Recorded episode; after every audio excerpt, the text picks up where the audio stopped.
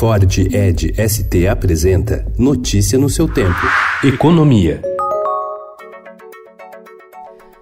Bancos públicos e o Fundo de Investimento do FGTS detêm juntos quase 17 bilhões de reais de dívidas da Odebrecht sem garantias reais, como ações ou imóveis. Ao entrar nessa categoria, essas instituições vão para o fim da fila de credores do grupo, que tem dívidas de 98 bilhões de reais e pediu recuperação judicial anteontem. O maior credor nessa situação é o BNDES, com 7 bilhões de reais, seguido por Banco do Brasil e Caixa. Bancos privados, por outro lado, detêm crédito de mais de 8 bilhões de reais, mas com garantias, principalmente em ações da Braskem, que não entrou no pedido de recuperação judicial quase um quarto dos domicílios brasileiros viveu sem renda decorrente de trabalho no primeiro trimestre de 2019, revelou um estudo divulgado ontem pelo Instituto de Pesquisa Econômica Aplicada, o IPEA, que prevê melhora para o mercado de trabalho apenas a partir de 2020, se a reforma da Previdência for aprovada nesse ano. Com o agravamento da crise econômica no país nos últimos anos,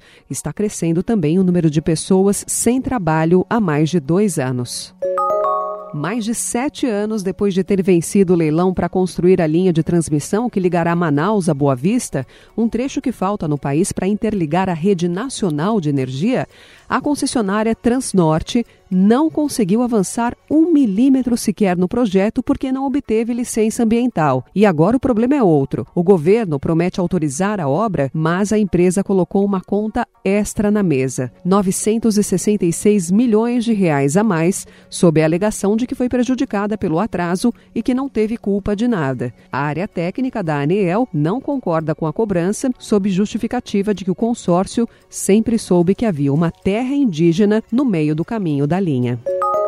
O governo prepara um pacote de medidas para tentar destravar investimentos no setor turístico. O plano batizado de A Hora do Turismo prevê incentivos fiscais para que redes hoteleiras, restaurantes e empresas do setor possam se instalar em determinadas regiões do país. Notícia no seu tempo. É um oferecimento de Ford Edge ST, o SUV que coloca performance na sua rotina até na hora de você se informar.